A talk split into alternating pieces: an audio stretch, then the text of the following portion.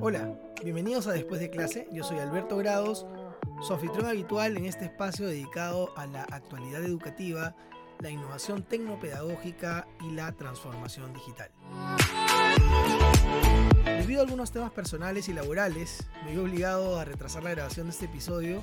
Bueno, son cosas que pasan, pero ya estoy de vuelta, con mucho trabajo, pero con el mejor de los ánimos para poder seguir compartiendo con ustedes este hermoso proyecto. Les puedo adelantar que se vienen entrevistas muy interesantes y además nuestro primer auspiciador, motivo por el que estoy muy contento. Y si alguna empresa u organización decide apoyar este proyecto, contáctenme a alberto.despuesdeclase.org que les estaré muy agradecido. Bueno pues, vamos a lo que vinimos. He visto las reacciones al anuncio de este episodio y parece que este tema ha generado mucho interés y lo entiendo, no es para menos. El tema de la formación profesional es algo que en educación los docentes y los líderes educativos nos tomamos muy en serio. Bueno, uno de los temas que se puso sobre la mesa durante y después de la pandemia es el desarrollo profesional docente. Como comenté en el video del anuncio de este episodio, que pueden encontrar en las cuentas de Después de Clase Podcast en Instagram o Facebook, cada vez que aparece alguna metodología, enfoque, estrategia, técnica, aplicación, etcétera, nueva, muchas personas ligadas a la educación quieren saber más sobre ella. Lo hemos visto recientemente con la inteligencia artificial y la puerta que se ha abierto con el famoso ChatGPT. Justo eh, hace muy poco, lo conversaba hace un par de semanas, si mal no recuerdo, lo conversaba con los profesores de la Escuela de Negocios de la Universidad del Pacífico aquí en Perú, eh, mientras hacíamos un taller sobre ChatGPT, curiosamente.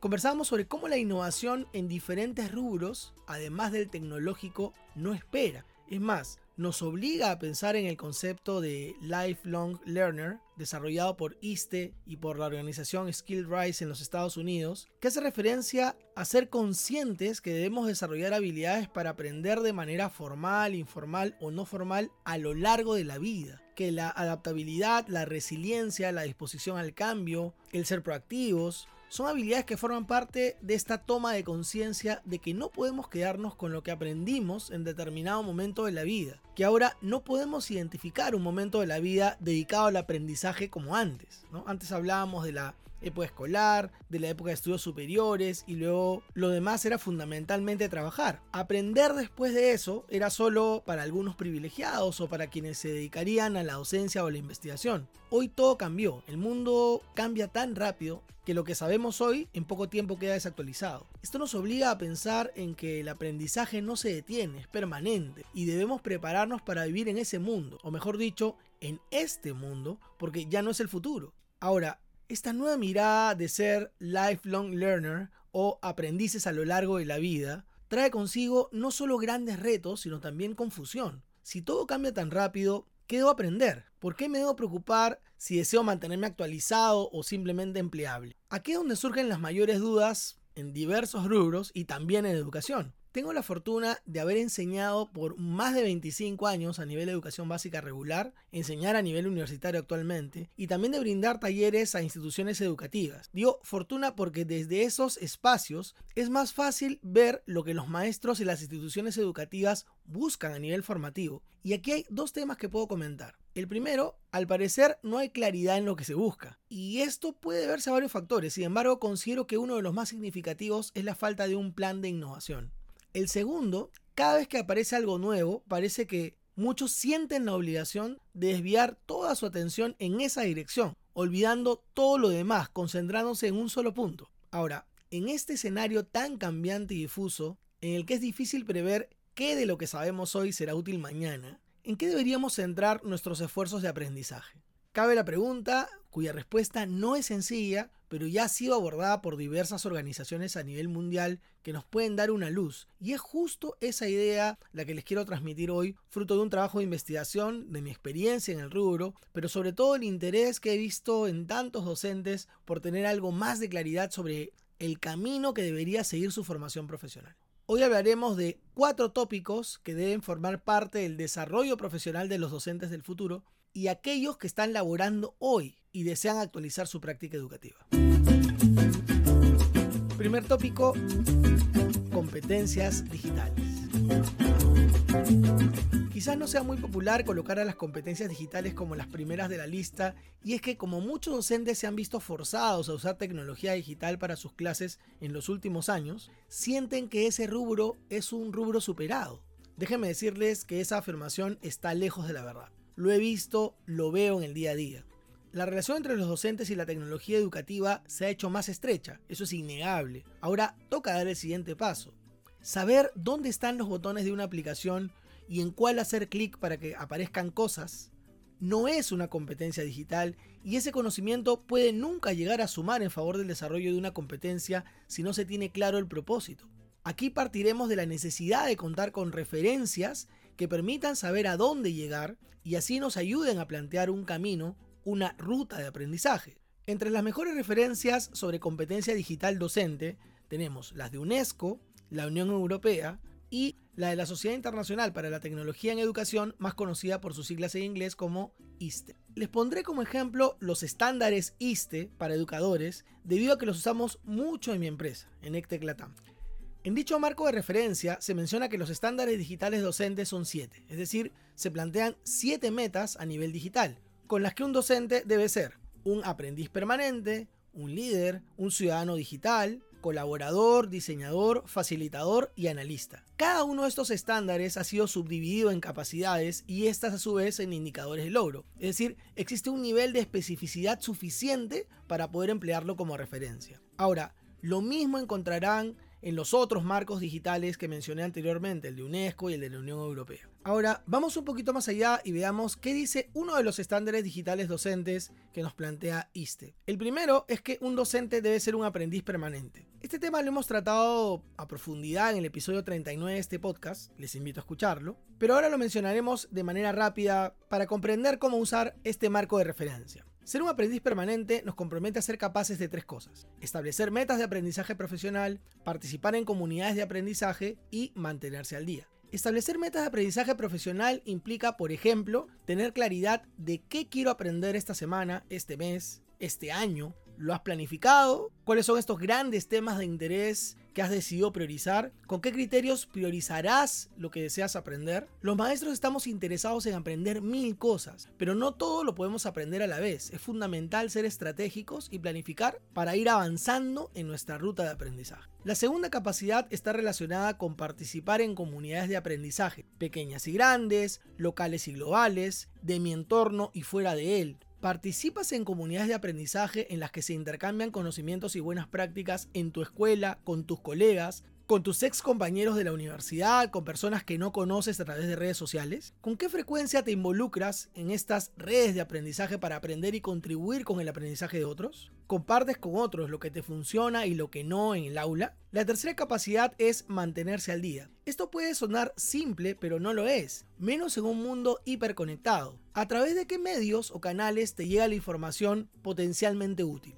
Correos, redes sociales, motores de búsqueda, chats, blogs, podcasts, espero que nos incluyas, videos de YouTube, etcétera, etcétera, etcétera. ¿Cómo organizas esta información? ¿La categorizas? ¿Cómo la procesas para quedarte con lo más importante? ¿Compartes los hallazgos más interesantes? ¿Pones en práctica lo aprendido? Mantenerse al día, organizarse para que la información recopilada se convierta en acciones concretas para la mejora de la praxis educativa no es una tarea sencilla. Y mira, solo hemos hablado de uno de los estándares digitales para docentes, ser un aprendiz permanente. ISTE nos propone siete. Cada uno de los estándares representa una referencia para saber a dónde deberíamos llegar, dónde estamos en relación al estándar y así poder definir con claridad qué camino seguir. ¿Quieres saber qué estudiar para desarrollar tu competencia digital? Usa esos estándares para buscar formación en aquello que aún te falta recorrer. Ser competente es garantía de adaptación rápida a los cambios.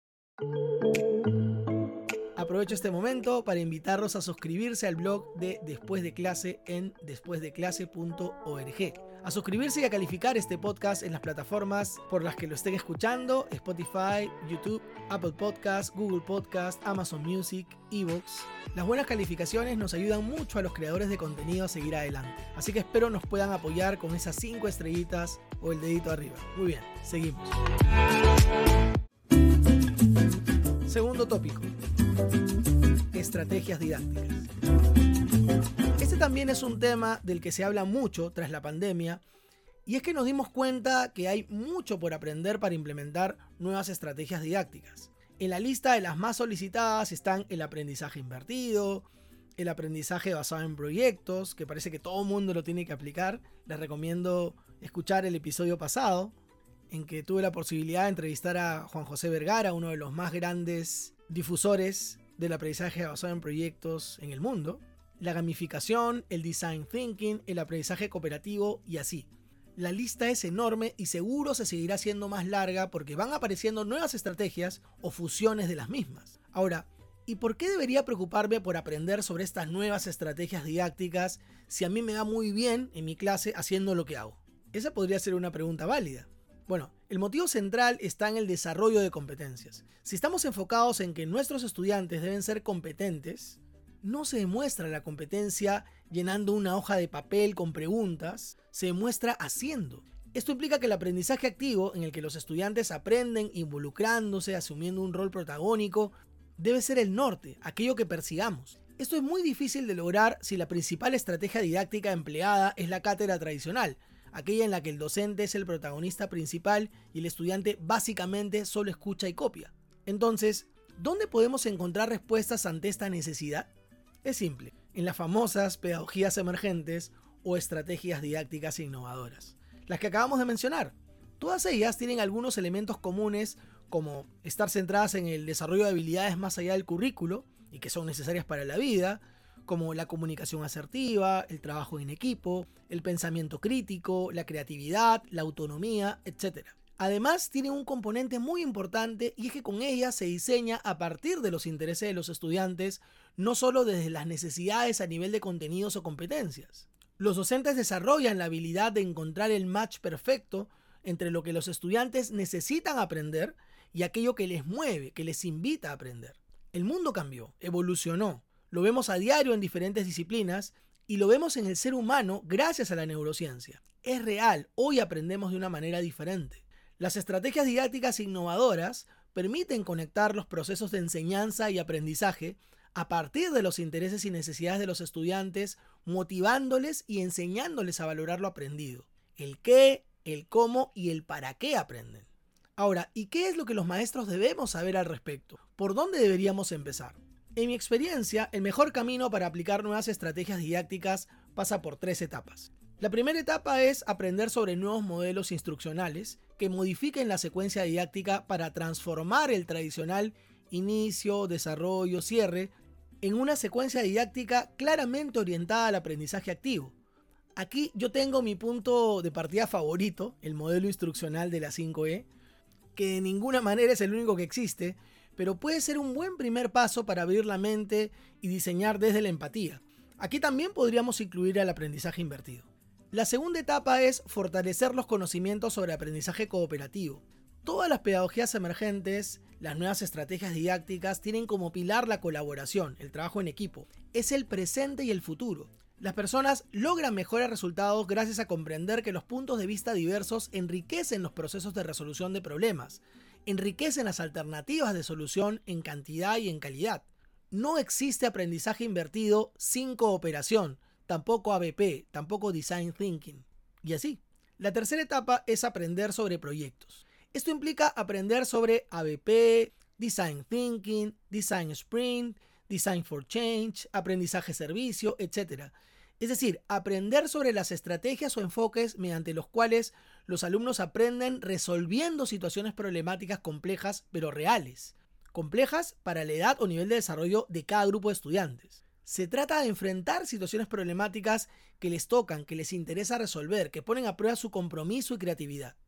Ahora, gracias a seguir un orden, es posible aplicar enfoques pedagógicos más elaborados porque tanto los docentes como los estudiantes aprenden a interactuar de formas diferentes. El maestro supera la complicación que le resulta enseñar de una forma distinta a cómo aprendió y los estudiantes aprenden a aprender de una forma diferente, pasando de una actitud pasiva a una participación activa donde asumen las riendas de su proceso de aprendizaje. En este camino, el maestro aprende a acompañar, a ser guía, a diseñar experiencias de aprendizaje interesantes y retadoras, a conocer a sus estudiantes de manera más personal, a dar retroalimentación formativa, a personalizar las experiencias de aprendizaje, a calificar empleando los instrumentos adecuados, etcétera, etcétera, etcétera. Puedo garantizar que este proceso funciona, no solo porque lo he visto en muchos docentes, sino porque lo he vivido personalmente. No leí un libro o me lo contaron únicamente. Eso sí, mensaje para los líderes educativos, para quienes toman las decisiones. Si desean que esto funcione en sus escuelas, institutos o universidades, no solo requiere de capacitar a sus maestros, necesitan planificar acompañamiento y medir los resultados periódicamente. De lo contrario, las capacitaciones se convierten en experiencias anecdóticas en las que los más proactivos logran algunos cambios y para los demás solo será una capacitación más para escuchar, convencerse de que es el camino correcto, pero seguir haciendo lo mismo. ¿Se puede lograr un cambio permanente a nivel de estrategias didácticas? Por supuesto que sí, pero se requiere de un plan. Si es a nivel personal, cada maestro debe trazar su ruta de aprendizaje y aplicar según va aprendiendo. No olviden la importancia de planificar por periodos, un mes, una semana, un año, que sean realistas. Si es a nivel institucional, se requiere de una gran voluntad de quienes dirigen de acompañamiento permanente y de un proyecto serio a mediano o largo plazo que permita lograr la mejora deseada. Bueno, este episodio se ha vuelto más extenso de lo que pensé, por eso lo dividiremos en dos partes. Dentro de 15 días, en el episodio 47 de este podcast, hablaremos de los otros dos tópicos sobre lo que debe aprender un docente, que son aprendizaje socioemocional y educación inclusiva. En resumen, hay mucho por aprender, pero si queremos mejorar es indispensable contar con un marco de referencia que nos ayude a saber qué aprender a partir de un análisis de dónde nos encontramos hoy en relación a dichos objetivos, qué camino debemos trazarnos para llegar allí y luego establecer un plan de acción en el tiempo realista según nuestras posibilidades y prioridades.